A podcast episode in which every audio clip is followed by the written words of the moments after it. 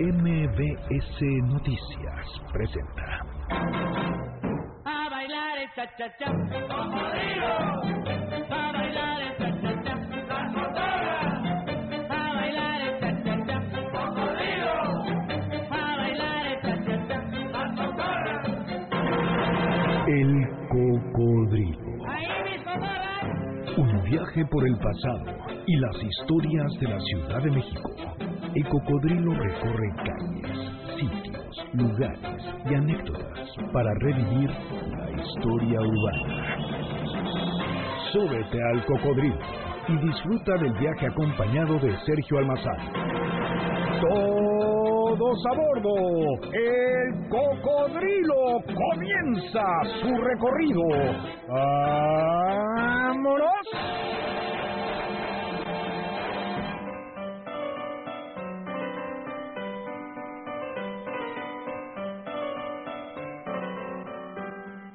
De la historia oficial mexicana, subrayo la historia oficial, la figura de Antonio López de Santana es quizá de los villanos, de los malos, de los traidores que más se ensaña en los relatos. Su personalidad como su historia y su perfil se ubican en los derroteros a los que el oficialismo tiene como su figura decimonónica eje por donde gravita un discurso de rechazo, de señal y de icono de la traición. La historiografía mexicana quizá aún no le ha hecho justicia con su figura, con la trascendencia y el papel humano y político de una de las figuras más importantes desde el movimiento de independencia, por supuesto pasando por el periodo de intervenciones y reforma del México del siglo XIX, y esa figura es la de López de Santana. ¿Cómo lograr una visión crítica, objetiva, más apegada a su contexto, a su entorno, a las circunstancias y a la realidad histórica de Santana, luego de la fama de malo y traicionero que registran los documentos y los discursos, la historia oficial y por supuesto también la popular? Hoy vamos a platicar con un investigador, con un escritor, con el autor de Santana, héroe o villano. No les digo más, acompáñenme. Esto es el Cocodrilo, bienvenidos.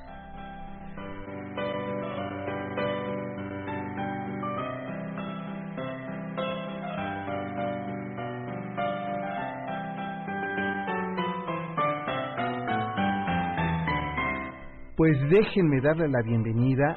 Vaya libro que confieso, no sé, iba a decir por primera vez, no es cierto, pero sí de las pocas veces que te eh, que voy a platicar con el autor de un libro cuando no lo he terminado, pero me he detenido y me he detenido con este libro a empezar a, a revisar en otro que eh, te decía eh, Fowler antes de entrar al aire, que me tocó hace, estábamos haciendo cuentas, hace casi 20 años presentar la novela de Enrique Serna, eh, este, El seductor de la patria, sobre Santana. Entonces, claro que ese era mi de mis últimas o más recientes referencias que tenía antes de tener tu libro. Bienvenido, gracias por estarnos acompañando esta noche. Y bueno, pues siempre los personajes y la historia de México resulta fascinante, no lo debo decir yo, pero eh, a veces cuando tenemos la mirada de, de alguien que eh, ha puesto el ojo tras la cerradura para revisar, se agradece un documento como el tuyo.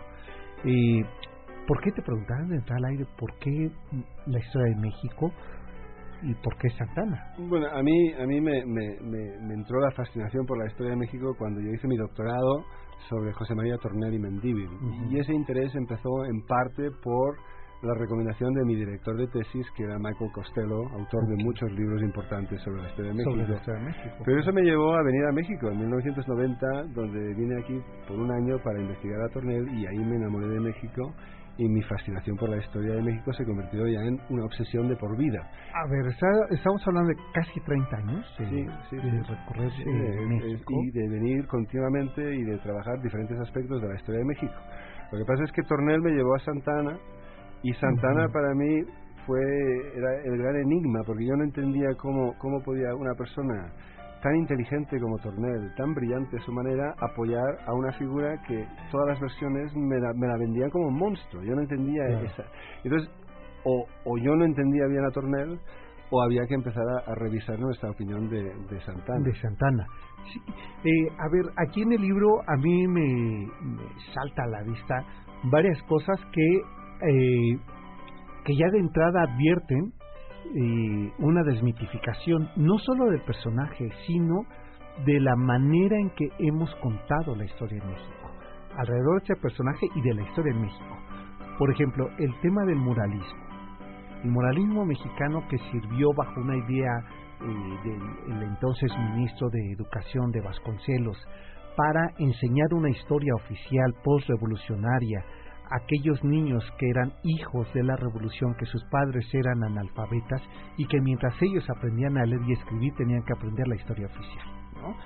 Esa es el, eh, la premisa del muralismo que hoy no deja de ser una corriente artística, plástica, eh, de pues importación, ¿no? pero eh, el leitmotiv era contar una historia oficial. Ha terminado la Revolución Mexicana y hay que poner una historia de buenos y malos. ¿no? Y, es, y una, es una visión moralista, dijéramos, que además claro. Eh, usa, por otro lado, ya una historia que ya se empieza a forjar bajo Porfirio Díaz de una serie de historiadores liberales que buscan, por un lado, resaltar el caos, según ellos, de, de, las décadas anteriores a Porfirio Díaz, para por otro lado exaltar eh, digamos, el, la paz porfiriana, ¿no? Exacto. Eh, a modo de ejemplo, el hecho de que se hable de que Santana fuera presidente en 11 ocasiones distintas, se hace para exagerar esa situación, para, por otro lado, contrarrestar la, paz y la estabilidad de Porfirio. Pero él fue presidente en seis ocasiones, no once. No once. ¿no? Se cuentan once porque cada vez que él sale de la capital para ir a, a, a, frenar una sublevación o para ir a su hacienda o para intervenir contra una invasión extranjera y regresa a la capital, se cuenta cada vez que regresa como si fuera un mandato distinto. Y, y así se suman las once veces. Oye, a ver, pero está diciendo algo que me resulta muy interesante. Dice, se suman once ocasiones y se cuenta de manera como oficial la historia de los 11 periodos presidenciales de Santana para al mismo tiempo mitigar ¿no? Eh, aquella ambición eh, porfirista de postergarse en el poder. ¿no? no es poca cosa, ¿eh? No, no, no. Digo, y mira, eh, a decir verdad, la figura de Díaz sí me parece fascinante, ya en la historia de, arranque del siglo XX, ¿no? Sí que no me resultaba, me estás empezando a convencer, porque no he terminado, insisto, de leerte, pero a ver, siempre me resultaba fascinante, además por las mujeres de Santana, por el ritual este de, de su pierna, ¿no? Que la sepulta, este, por el juicio, que incluso ahora es el libro que me parece fascinante, porque del juicio tenemos eh, una historia que conocía, era una historia donde parece que él casi que corrompe al juez para que no sea encarcelado. Yo lo que cuentas aquí es no es eso, no es, no, es, el caso, no, es, es un juicio, ahora es un juicio bien problemático, o sea, para Santana, estamos hablando de 1867, Santana en ese momento había decidido intervenir en contra de la intervención francesa, en contra de Maximiliano. Claro. Él se paga un barco desde, desde Nueva York para venir a liberar Veracruz, que estaba todavía en posesión de los imperialistas porque claro, lo está haciendo solo porque Juárez le había, le había negado cualquier posibilidad de unirse a sus fuerzas en, ese conflicto, porque por toda una historia de odios que tenía desde hace tiempo. Y curiosamente, las fuerzas imperialistas en Veracruz, al ver a Santana en un barco en las afueras cerca de San Juan de Lua, están dispuestos a rendirse a él. Y eso hubiera permitido en cierta manera otro retorno milagroso de Santana. Lo que pasa es que interviene la Marina estadounidense Ah. impide que Santana entre y lo, y lo fuerzan a, ir hasta Yucatán, donde al desembarcar ahí, por órdenes de Juárez, es arrestado y Juárez exige que se le juzgue bajo los mismos, la misma ley del 25 de enero que se usó contra Maximiliano Mejía y Miramón, Con, la, con, la, con, la, expectativa de que de la misma manera que fusilaron a Maximiliano fuera, fusilado, fuera fusilado a Santana. Ah, sí. Es, eso es lo que quiere, es lo, que, quiere, Juárez. Santana es, por otro lado, juzgado en Veracruz y al ser juzgado en Veracruz, si su tierra recuerda, ah, lo recuerdan todavía con cariño. Y de ahí que al final no lo no lo condenan como es lo que quería Juárez. De hecho eh, no es que lo perdone pero lo, lo, acusan de conato de infidencia y, en base a eso lo exilian y Juárez furibundo de que no le hayan obedecido, porque él esperaba que sucediera lo mismo con Santana que con, con Miramón, Mejía y Maximiliano. Encarcela a los, a los que lo juzgaron en San Juan de Ulúa como castigo por varios meses. ¿Qué tal? Y a ver, regresemos, porque primero, Veracruz es la tierra de Santana, ¿no? Eh, inicia, digamos, en el proceso que le va a marcar prácticamente ya el declive de la figura militar, eh, liberal, ¿no? Este... Pero lo, que quisiera decir sobre Veracruz, y, es algo que, que, sí que está en esta biografía y que no, no hay en otras, es yo me dediqué a investigar qué había hecho Santana en Veracruz. Sí. Porque siempre, que, las otras biografías, por lo general, sí que miran sus acciones como militar o, lo que hizo como presidente. Y sin embargo, pasó mucho más tiempo en sus tierras que en la capital. Y, y a mí lo que me preocupaba era, saber bueno, qué estaba haciendo ahí. Y lo que, lo que yo descubrí es que verdaderamente es un, es un hacendado dedicado. Eso usando documentos de archivos de notarías, donde ves cómo arrienda sus tierras, las instrucciones que da, increíblemente detalladas, quién puede tener ganado, quién debe cultivar caña de azúcar, diciendo claramente en algunos artículos de que él tiene derecho a, dormir en esa casa si está de paso, lo que implica que está de paso, que está mirando sus haciendas. O sea, es un hacendado. Y es un hacendado que está proveyendo de trabajo a toda esa comunidad, está proveyendo, digamos, de carne a toda esa comunidad y la gente depende de él y la gente lo llega a querer también por ser un, es un hombre que también le gusta ir a los gallos con la gente, o sea, tiene un elemento de una vena popular, ¿no? Y es muy querido. Y Veracruz y además tiene una serie de vínculos también con toda una serie de, comerciantes y gente también ya de, con mayor influencia que también lo van a apoyar cuando tiene pues pronunciamientos en contra de, cual, del gobierno en cuestión. Pues déjame este hacer una pausa para que regresemos y en qué momento la figura de Santana eh, eso después de la pausa me lo contestas se convierte en el villano y a quién le conviene que pase la historia como el villano pero eso vamos a platicar regresando. Santana, héroe o villano, es el tema de hoy aquí en el Cocodrilo, MBC 102.5 y el Twitter es arroba el cocodrilo MBC. Volvemos.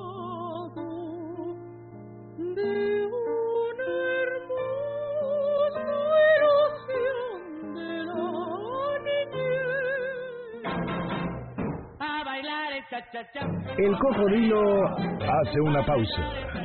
Enseguida continuamos. Ya estamos de regreso para seguir recorriendo las calles de esta ciudad a bordo de El Cocodrilo. Ya estamos de regreso. Oye, eh, me gustaría, te preguntaba antes, ¿en qué momento la figura de Santana se convierte en nuestro villano favorito? Bueno, él en diferentes momentos es que es una vida muy larga, ¿no? Y oye, porque además cuando lo hacen el juicio tiene más de 70 años. Sí, eso ya es 67, pero, pero por ejemplo, la, debacle de Texas del, del 36, eso también causa ¿no? que ya se le critique bastante y también, obviamente, ya durante la guerra contra los Estados Unidos, bueno, Ramón Gamboa ya empieza un inicio de, acusarle de, casi de, perder a propósito, ¿no? O sea que hay, hay ese elemento. Uh, pero donde se empieza verdaderamente a afincar es, ya, es después de la guerra. Es después de la guerra y en cierta manera es, es una manera de, de, poder superar el trauma de la derrota de una manera con un chivo expiatorio que se le pueda culpar de todo. Así es más fácil, ¿no? O sea, si, culpamos a un hombre de la derrota y no, no intentamos entender por qué se pudo perder esa guerra, pues empieza un poco por ahí. Lo que pasa es que con Santana no solo eh, hay una, una, una vilificación por parte de, cierta historia mexicana, pero también por parte de los Estados Unidos. Realmente una historiografía tejana que quiere presentarle como un tirano y un monstruo para justificar su revuelta en 1835 de independencia contra Estados Unidos, porque no quieren, dijéramos, que se sepa que en cierta manera una de las razones por las que ellos se, empezaron esa guerra de independencia era para conservar sus esclavos, algo que en México se había abolido ya desde 1829 y el cambio al centralismo de 1835 implicaba que la abolición de la esclavitud tenía que extenderse, porque claro, con una constitución federal habían diferentes leyes, o sea que en, en eh, Coahuila, Texas, era posible conservar esclavos y con el 35 se explica que ya no y es ahí cuando se revela. Se, se, rebelan contra México de la misma manera que se rebelaron contra la Unión de Estados Unidos en el 61 para conservar sus esclavos. Y, y en vez de mostrarnos eso hay una historiografía, tejana que prefiere pues enfocarse en el hecho de que o, que Santana es este monstruo, es este dictador y que por lo tanto son estos estos grandes héroes buscando la, libertad y los valores democráticos del sueño americano que, se rebelan contra él. Y y a ver, es que eh, te escucho decir esto y, pienso, ¿no es un poco, incluso una actitud poco adulta como país, como nación? Eh, y por otro lado, por parte de México y por otro lado de Estados Unidos, distraer la atención de un reclamo que causaba una herida, ¿no? La pérdida de ese territorio. Y que sí, pero no fue exactamente, pareciera que la lectura es, pues más bien el malo lo tenían en casa. Sí, sí, sí. Es que la historia cómo se nos repite, ¿no? Y bueno, y también también hay que entender que, que, se entiende un poco la acusación contra Santana en el contexto de la guerra de los Estados Unidos, porque Santana, desde La Habana, no él se reúne con una serie de comisionados que envía el presidente Paul, que le dan dinero con la, esperanza de que de alguna manera él pueda comprar a los políticos en México y negociar esa cesión de territorio sin que haya guerra o que ya con la guerra iniciada que dejan que Santana regrese al país para que con la esperanza de que él, él, negociará la paz. Claro, lo que hace Santana es engañar a Paul sí, porque se queda con el dinero, pero enseguida organiza la defensa del país. De hecho, lo tenemos luchando en el norte en la Angostura, en Veracruz en Cerro Gordo, en el Valle de México, o sea, formando ejércitos de manera continua, ¿no? Y a quienes quieres a quien traiciona es a Paul. y tenemos en el diario de Paul una sensación de frustración completa. Le ha dado este dinero a Santana. Santana sí era corrupto, o sea, mi biografía no viene, no, no se trata de, de, reivindicar a Santana, es entenderlo, entenderlo desde una manera, si es posible, objetiva. Entonces sí, o sea, yo no digo que, o sea, fue corrupto, la dictadura de 1853 a 1855 fue terrible, ¿no? O sea, que yo no digo, no estoy diciendo que Santana fuera un santo, pero no fue el, traidor o el vendepatrias que, que, que retrata, ¿no? Claro. El hecho, o sea, cuando se dice que vendió la mitad del país, lo que se está confundiendo es, por un lado, la venta de la mesilla en 1853. Sí, ahí vendió un terreno, que podemos hablar de eso en un momento porque hay que entender el contexto en que lo vendió. Y otra cosa completa diferente fue la cesión de la mitad del territorio en el Tratado de Guadalupe Hidalgo de 1848. Él no firmó ese tratado. Él se había ido a Oaxaca con la intención de reorganizar otro ejército y seguir luchando. Oye, eso, qué bueno que lo, que lo indica. Siempre hay un error, insisto que casi hasta un error de candidez, ¿no? De una terrible ignorancia sobre el proceso es que él nunca firma. No. Y lo que se ha hecho es casi, casi que él es el único que firma y el único que negocia. Sí, y no es, y no es, cierto, no, no, tuvo nada que ver con el Tratado de Guadalupe y tal. De hecho, estaba muy enfadado de que y lo consideró, él lo consideró eso una traición. Es el gobierno moderado liberal de Manuel de la Peña y Peña que firma en el Tratado de Guadalupe Hidalgo. Claro. Y ahí sí que se cede la mitad del territorio padre, pero no es Santana. Santana sí vende la mesilla en 1853, después de intentar durante varios meses evitar que se haga eso, busca el apoyo de, de, las potencias europeas para no tener que hacer eso, pero llega un momento donde México no está en una, posición para poder enfrentarse a Estados Unidos en otra guerra, hay fuerzas que se están movilizando a través de la frontera por parte de los Estados Unidos y finalmente vende, la mesilla. Eh, oye, a ver, hablemos de este contexto en donde va a tener su actividad militar como política Santana. No es, es un México convulso, no es no es fácil en México donde ubiquemos a Santana, ¿no? es, es, es, un contexto muy convulso, muy fluido, ¿no? Donde ningún ninguna constitución tiene el tiempo suficiente para, para, madurar, madurar, donde está la práctica del pronunciamiento, que en cierta manera se convierte en, como un virus, donde todo el mundo se pronuncia porque es la manera de conseguir las cosas de una manera más rápida. El pronunciamiento no es simplemente una revuelta o un golpe de Estado, es, eh, hay un elemento de petición, de debate, o sea, hay un elemento curiosamente representativo, pero no es democracia porque es una democracia a grito pelado y, claro, ¿no? Claro, como incipiente, pues, por decirlo. Y en ese contexto por un lado, una persona que ha ganado batallas como la batalla de Tampico en 1829 o que ha liberado Veracruz en el contexto del final de la guerra de independencia tiene, digamos, una fama y un prestigio ya que la gente le suena y, es un héroe que la gente busca para que los lidere. Pero también tenemos, Max Weber hablaba de dominación carismática. Hablaba de un, cuando hay contextos convulsos donde las instituciones no nos funcionan, tenemos una propensión a, poner toda nuestra fe de manera irracional en un individuo, que, puede venir un individuo a salvarnos, ¿no? y, y el contexto Y no solo es México, ese es un contexto continental. El fenómeno del caudillo lo tenemos pues en Argentina con Rosas, en Guatemala con Carrera, en Venezuela con Páez, ¿no? Todas estas figuras son como Santana y se podría decir que en parte es, es un contexto de dominación carismática. Las constituciones no están funcionando, eh, hemos logrado la independencia, pero nos están agrediendo, sea españoles o franceses o estadounidenses y se busca una solución fácil pensando que una figura mesiánica como Santana puede venir y resolverlo todo. Y claro no, no es posible. Especialmente porque Santana tampoco quiere quedarse en la Ciudad de México gobernando prefiere estar en su hacienda de Veracruz en su hacienda ¿verdad? sí. Sí a ver eh, es que eso quizá también es que lo que de repente nos puede generar hay mucho ruido con la figura de, de Santana no que pareciera que es un provinciano eh, que quiere gobernar un país desde su hacienda. Sí, pero yo creo que él, él se considera, a él yo creo que le gustaba la, la idea del título de presidente, pero, pero lo de presidir, lo, lo, el día a día de gobernar, prefería no hacerlo. Ahora, eso por un lado le, sirve porque al no estar el tiempo suficientemente largo de, presidente, no acaba de, mancharse, dijéramos, de, un bando u otro. Y de ahí que todos los partidos en algún momento u otro lo invitan y lo, buscan. Es la tentación de todos los partidos. es que sí, eh, valga la expresión de, de Serna, sí es un seductor. Sí, completamente. Es un gran seductor. El... Y uno lee, dijéramos, los documentos de, personas que lo conocen, la manera que lo describen, sea Fanny Calderón de la Barca, o sea, Guillermo Prieto, ¿no?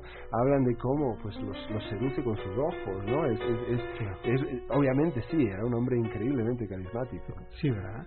Oye, ¿te parece que eso hablemos regresando a la pausa? Porque también están sus mujeres, ¿no? Y esas son otro capítulo, ¿no? Y de ello me gustaría que platicáramos. Esto es eh, el cocodrilo MBS 102.5, Santana, héroe o villano, esta, la biografía que rompe el mito está editado por Crítica y es de Bill Fowler que nos acompaña esta tarde para conversar justamente de este libro. Altamente recomendable. ¿eh? La verdad es que a mí me ha ayudado a ir entendiendo este siglo XIX y pero lo más interesante es poder tener espejos en este siglo XXI, ¿no? Con nuestros mesías tropicales, pero de eso platicamos después. tengo yo. ¿Cómo quieres, ángel mío, que te olvides si eres mi ilusión? A bailar el cha-cha-cha. El cocodrilo hace una pausa. Enseguida continuamos. Ya estamos de regreso para seguir recorriendo las calles de esta ciudad a bordo de El Cocodrilo.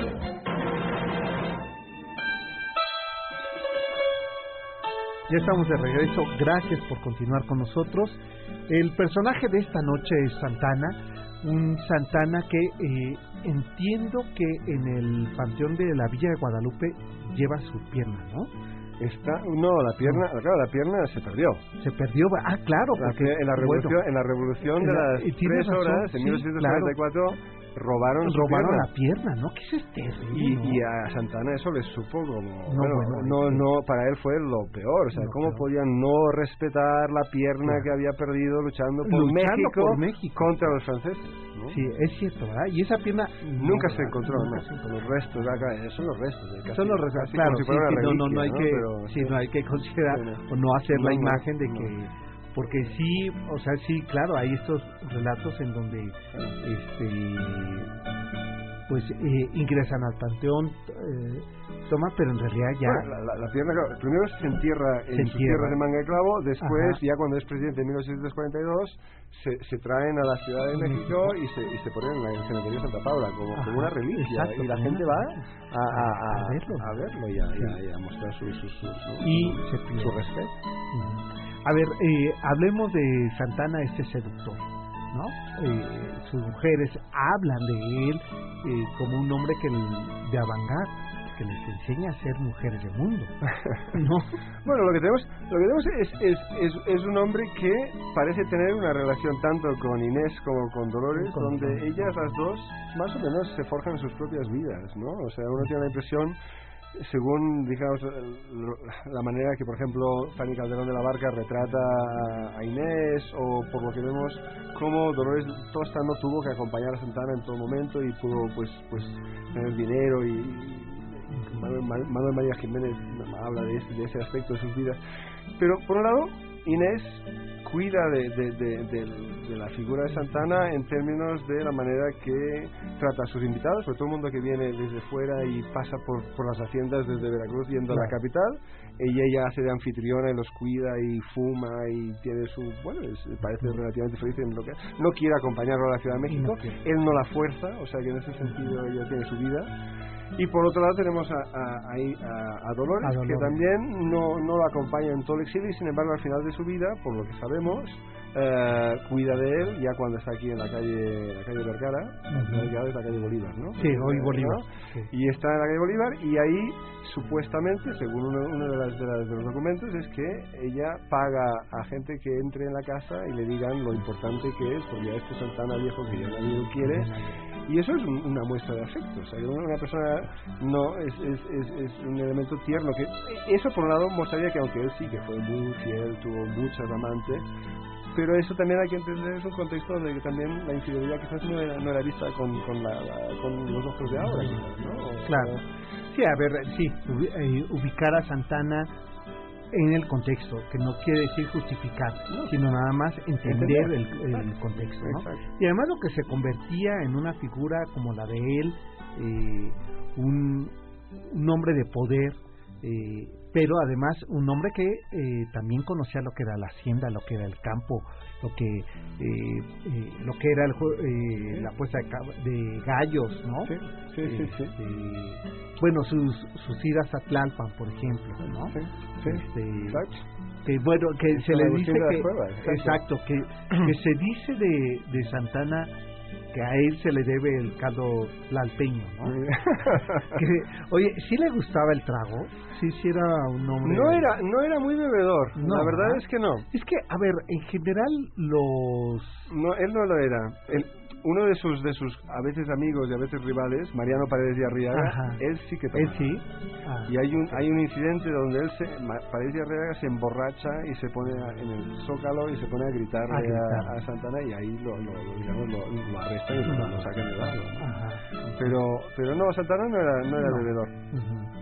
Sí, porque hay como siempre una fascinación de construirles a estos personajes serios problemas de con el alcohol, lo cual casi en todos los casos son erróneos, ¿no? Bueno, al menos en este sí, en este sí. El bebedor no lo era, o sea, que, que era jugador, ¿no? Y le gustaban las mujeres, era mujeriego. Era mujeriego. ¿no? Oye, y su paso por, eh, por Cuba.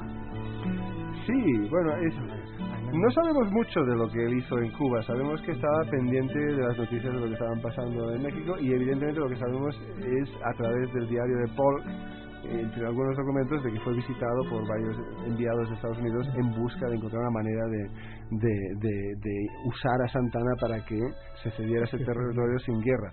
Pero no tenemos, digamos, no hay documentos o cartas lo suficientes para poder tener una idea exacta de, lo que estaba haciendo él día a día en La Habana su exilio en Turbaco, en Colombia, más tarde, hay, hay sí que hay algunos documentos donde parece que la población de Turbaco lo quería mucho y que de nuevo se convirtió en un hacendado un poco como lo había sido en Veracruz, cuidando de, de, la rosita que tenía él allá. Y, y, también pues que, que, hay un afecto en ciertos documentos que existen de, la comunidad de Turbaco hacia él.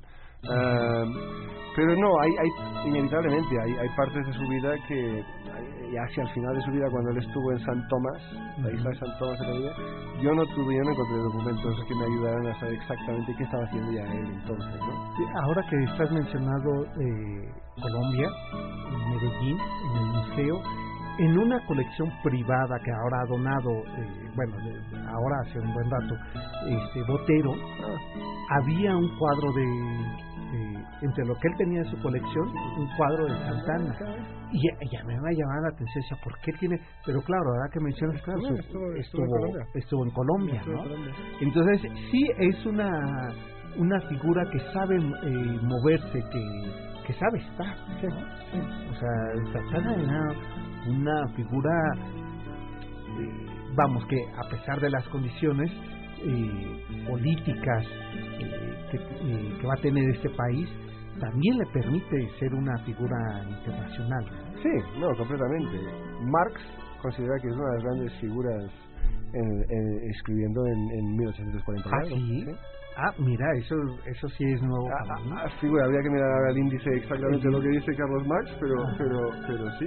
Pero Marx sí lo considera. Sí, Marx en aquel momento lo veía como, como una figura interesante.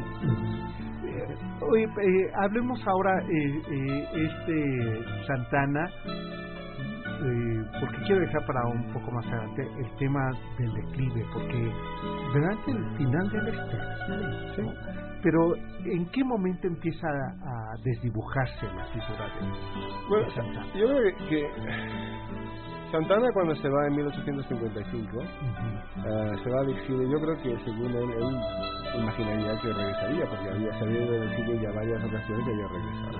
Pero es curioso que ya casi toda su generación y contemporáneos, todos ya se están muriendo por sus años. Se convierte en una figura un poco excepcional por ser un hombre viejo que continúa y continúa y continúa.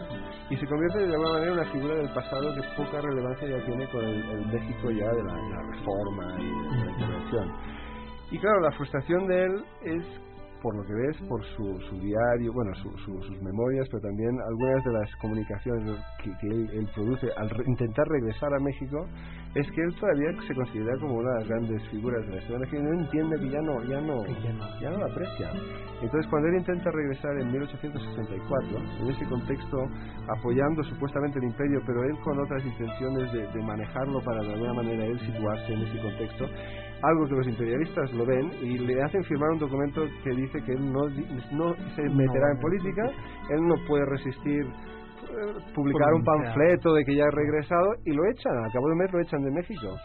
Y entonces regresa otra vez en el 67, ahora en contra del imperio, pero claro, le sucede lo del juicio y ahí intentará volver, intentará volver, Juárez se lo niega terminantemente, hay una, una amnistía general, pero queda claramente que él se le excluye de cualquier amnistía, y es solamente cuando está Sebastián Lerdo de Tejada de presidente, Exacto. que es otro jalapeño, Sí, claro. que Sí, el vínculo que- veracruzano que- permite que, que regrese, y pero regresa esos dos últimos años, ya es un hombre, pues ya es octogenario, es un hombre mayor, ya físicamente con problemas y está pues eh, en la, en la calle Bolívar pues con, Ujú. con Dolores Tosta. Sí, eh, a ver, nunca padece demencia, ¿verdad? No, No, no, al porque menos no. por ahí se retrataba, ¿no? De ya un hombre...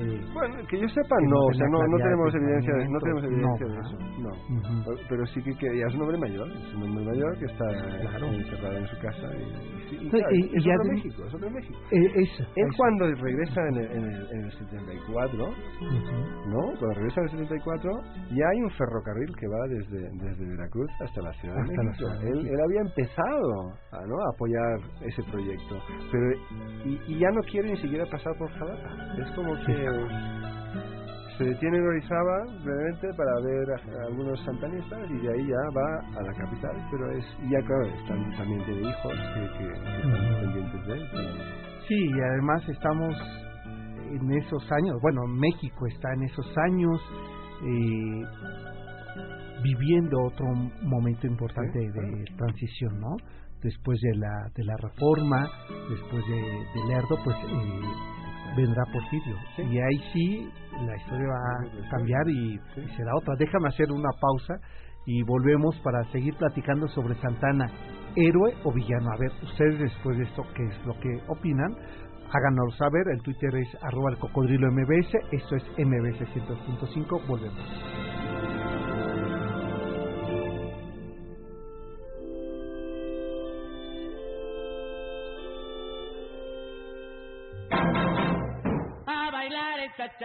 El cocodrilo hace una pausa. Enseguida continuamos. Ya estamos de regreso para seguir recorriendo las calles de esta ciudad a bordo de El Cocodrilo.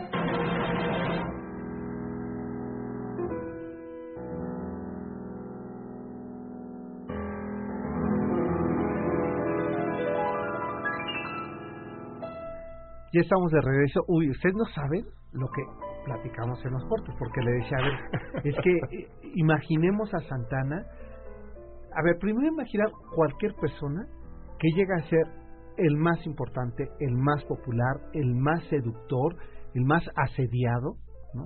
En un periodo determinado. Eh, no le pongamos nombre, ¿no? O sea, un personaje así, que además le toca vivir y enfrentar movimientos que lo van a poner en un lugar importante eh, en la palestra internacional. Y después de eso, una persecución, una descalificación y un olvido. ¿no? Porque además le toca vivir la entrada de una nueva generación no solamente política, sino también ciudadana, que ya no lo reconoce, que ya no lo ubica, ¿no?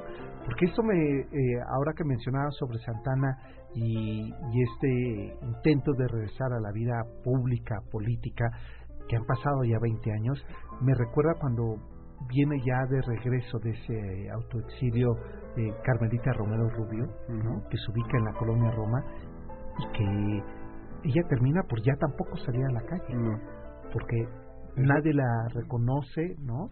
Eh, y, el, y el país ha cambiado. Y, y, no solamente nadie la reconoce, sino ella ya no reconoce el país que, en que está.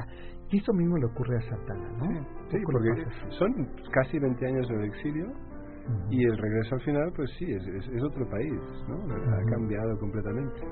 Sí. Y además está tocando una transición de un personaje que buscará también eternizarse en el, en el poder, ¿no? Entonces que buscará a toda costa mantener marginado a la figura de Satán. Sí, no, completamente. o sea, eh, estará entrando Porfirio Díaz y ese ascenso de Porfirio al poder, además pues, siendo joven, ¿no? Este... Pero es curioso de que si en 1867 Juárez está determinado en fusilarlo, obviamente, aunque describe que dice que es como un cadáver viviente, sin embargo, está claro de que para Juárez sigue representando una amenaza. ah, no, claro, bueno, no, no, no, lo fusilaría. Pero ya para cuando regresa en, en 1874 ya, ya, no, ya no representa nada. Absolutamente nada. Y entonces, eh, eso también lo que debe, porque, a ver, hasta ese momento, claro, nadie quiere ser fusilado, pero hasta ese momento, eh, especulo, ¿eh? Que Santana, bueno, le sigo representando algo muy importante a México. Sí, ¿no? O sea, aunque sea una amenaza, aunque sea la... bueno, el hecho de que, de que el, el, ¿no? el jurado de, este militar decidiera pues no condenarle es, es, que todavía lo siguen respetando. Lo siguen respetando. Y el, y, el, y el abogado que lo defendió se ve que habló lo digo al principio del libro, ahora no recuerdo cuántas horas, pero estuvo hablando como siete horas hablando de, los logros de, Santana. Y lo increíble es, pensando en la vida larga que tuvo Santana, el, el, el, abogado que lo defendió había nacido en 1833. O sea que no hubiera conocido ni sabido, al menos de forma empírica, o sea, las grandes, los o sea, lo que fue ganar la, la, la, batalla de Tampico, o lo que había sido pues liberar Veracruz en el contexto de, después del plan de Iguala. O sea, son, son cosas que eran parte de su vida, pero que ya había una generación de mexicanos que ya no se acordaban. Que ya no se acordaban, claro. Y, y en ese en ese transitar de estos 20 años, eh, el país ha cambiado. ¿Y Santana también? Bueno, Santana, lo que se ve en esas memorias inéditas que después se publicaron ya de manera póstuma, eh, que escribe en Nassau, en la isla de, Nassau, es, es, hay un contexto ahí de, de, amargura, ¿no? de no entender, o sea, lo que, lo que es intenta justificar, intenta defender su vida, pero lo está haciendo porque no, no acaba de entender que, que se le haya condenado de esta manera, que no se le volver y que se le acuse de estas cosas que él no, no, no entiende. Hay, hay un elemento de eso también ahí, ¿no?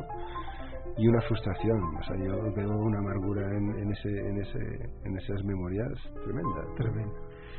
Es que, hijo, pensar en una figura que después eh, tu esposa tiene que conseguir quien hable de ti, no. debe ser fácil. ¿eh? No.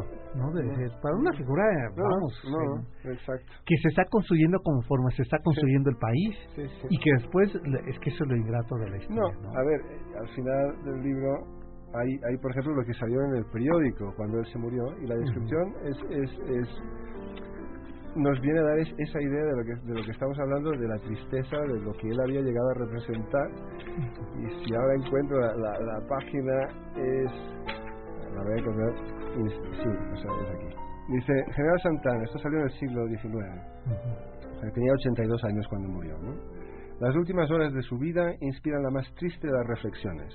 El hombre que controló a millones, que adquirió fortunas y honores, que ejerció una dictadura irrestricta, murió en medio de la mayor necesidad, abandonado por todos salvo algunos amigos que lo recordaban en la adversidad. Reliquia de otras épocas, nuestra generación lo recuerda por los infortunios que causó la República, olvidando los servicios realmente eminentes que prestó la nación. Fue un árbol debilitado por los años, privado de follaje, a cuyas ramas no se aferraron ni siquiera los parásitos que suelen encontrarse en árboles secos y marchitos. No, bueno, eh, eh, así habla la prensa. La prensa cuando murió. Esto es lo que salió en... Vaya. No, o sea, ver, ahora, ¿sí muere la pobreza absoluta como No, bueno, no, pobreza ¿verdad? absoluta no, pero pero pero no, pero verdaderamente, o sea, la fortuna que él llegó a adquirir porque Ajá. porque fue corrupto. Esto de nuevo, Eso, o sea, claro. re- insisto, no es una reivindicación de Santana, es intentar entender esa figura. Y fue tremendamente corrupto. Pero y llegó a amasar una fortuna ya para 1842 cuando compra el encero, ¿no? Ujú, Es- es- ya no. es, es una barbaridad lo que él tiene y adquiere, pero no, hacia el final ya, Ya no, ya no. ya no tiene... Está dependiendo en parte de los de. Híjole. Es que eso también, por supuesto, que anímicamente debe de Claro. impactar eh, terrible. Sí. Oye, ¿y sabemos de los funerales? Sí, o sea, el funeral ah, también por la prensa sabemos que hubo unos funerales mm, relativamente modestos, sí que aparecieron bastantes personas, pero pero eran pues esto gente mayor, supongo. Claro, a ver, pero no hubo unos funerales no, de no, Estado. No, no, no, no, no, para No. nada, para nada. no. O sea, la figura terminó siendo... Es que estoy pensando en, en figuras de esa época y creo que nada más pienso que quien termina con funerales importantes eh, pues es Fidel Castro, Sí, sí, es cierto. ¿no? Sí. sí, Porque sí. no le pasa a los No. caudillos, a los... No, no, normalmente acaban mal. Sí, sí, sí, o sea, Sí, no, no, exacto. eh, Sí, no, no. casi en la, en la intimidad de, Claro. del pero no más, ¿no?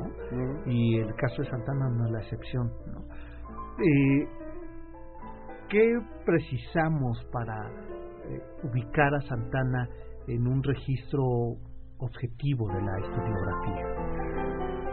Yo, lo- importante es, es, es intentar evitar o superar todos los tópicos típicos de, endepatria, del anticomunismo, y intentar pues entender a un Santana problemático, con, ¿no? O sea, a veces co- contradictorio, como cualquier persona en cierta manera, con, con altibajos, con grandes logros, con, con aspectos no tan, no tan magníficos, ¿no?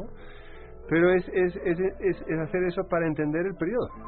Claro. O sea, si nosotros entendemos a Santana de una manera relativamente en lo que, en lo que cabe, objetivamente, de repente se nos hace mucho más fácil entender el contexto en el que él vivió. De la misma manera que necesitamos entender el contexto para entenderlo a él, Claro. entendiéndole a él de una manera objetiva significa que de repente hay cosas que, que, que podemos entender, o sea, podemos entender por qué tantos mexicanos lo adoraron en su debido momento. Si, si empezamos ya diciendo de que es un traidor, un vendepadre, es un monstruo, No, bueno, no, pues no- no hay manera de, de entender entonces las primeras décadas Claro. nacionales. Eh, Ese contexto de convulsión que mencionábamos antes, ese contexto de la dominación carismática, ese contexto donde, donde una persona como, como Santana, que es un seductor, que es, que es, es carismático y demás, pero si, si, si no lo hacemos de esa manera, es- se hace imposible entender. Y, y entonces ya pues se reiteran pues una- unos tópicos que no nos ayudan digamos de A entender el pasado claro. ¿no? de una manera desapasionada ¿cierto? Exacto, sí, sí, sí. Oye, pues bueno, eh, yo espero que nos volvamos a encontrar y que te diga, oye, por fin a una calle lleva su nombre. ¿no? Por lo pronto, porque, sabes, el- en, México el tema de hacer una estatua, de hacer una glorieta, además, eso tarda más. no claro Pero puede ser que a lo mejor logremos sí eh, los citadinos es que el marcar estaba pensando exactamente dónde estaba su casa, el marcar tan solo sí. Su casa con una placa hay una placa en la, en la calle Bolívar en la calle Bolívar. pero no hay ninguna placa en el encero ya Ajá. el encero en sí no es exactamente donde estaba su casa de encero la, la capilla sí pero hay un cuadro de él ahí Un metido cuadro. pero no hay es Gabriela Mistral la que la que la que Claro. celebra ahí por- no pero lo de las calles lo único que tiene de las calles es estando en Ecuador me impactó mucho de que, de que ahí tanto los conservadores y los liberales tienen calles. Tienen calles. Y el equivalente, el equivalente Miguel Miramón, la avenida del equivalente Miguel Miramón, se une al equivalente de la, de la avenida Benito Juárez. Ah, bueno. Y esto aquí es inconcebible, ¿no? Claro, sí, no, no, no. No, es que... es otra manera de ver el pasado. Es, claro, es otra todas estas figuras fueron importantes y no, no está, o sea, es, es otra manera de, de aproximarse. Claro. Pues eh, te agradezco mucho, Wild Fowler, por la posibilidad, la oportunidad que hemos tenido de poder platicar sobre Santana. Y bueno, y espero que en una visita próxima eh, quieras venir a saludarnos. Encantado. Y a seguir platicando y prometo ya haber terminado el libro. Muy bien, Sergio. bueno, pues te agradezco mucho la visita y me queda Janine, ya nos vamos, ¿verdad? Nos vamos y nos encontramos la próxima semana. Pásenla bien, buena semana hasta entonces.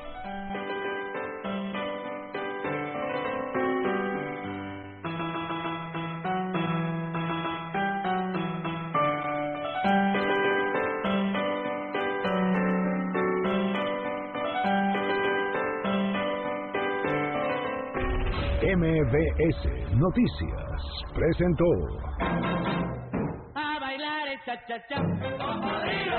El Cocodrilo.